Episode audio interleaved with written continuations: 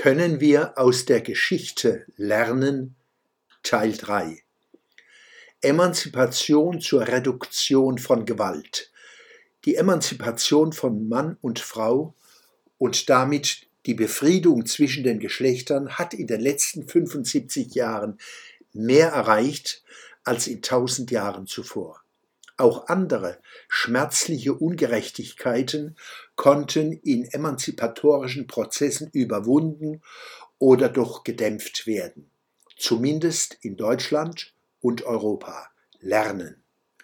Es schadet dem inneren Frieden unseres Landes und unseres Volkes, dass diese enormen kulturellen Leistungen vom woken politisch-medialen Mainstream verachtet werden.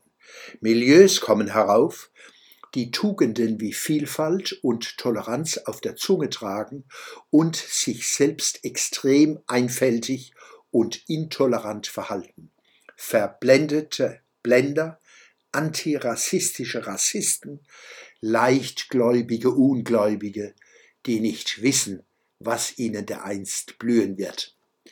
Erhebliche Teile der Klimabewegung treten mit Forderungen und Taktiken hervor, die sie leicht als Stalinoid erkennen könnten, wären sie nur bereit, entsprechende Lernleistungen und die dafür nötige Demut aufzubringen. Sie schaffen Unfrieden, ohne auch nur eines der Probleme Lösungen näher zu bringen, um deren Willen sie andere belästigen und in Gefahr bringen.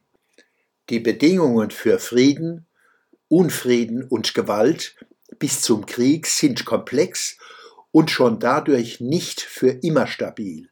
Menschen können lernen, Frieden zu halten und zu gestalten, aber niemals ein für allemal. Alles, was wir lernen, können wir auch wieder verlernen. Nichts spricht dagegen, Verlernen selbst als Lernprozess zu verstehen, zu konzipieren und zu implementieren. Dies geschieht unentwegt vor unseren Augen und hinter unserem Rücken. Frieden zu halten und zu gestalten ist davon nicht ausgenommen. Der Schwöbelblock am Samstag, 4. März 2023.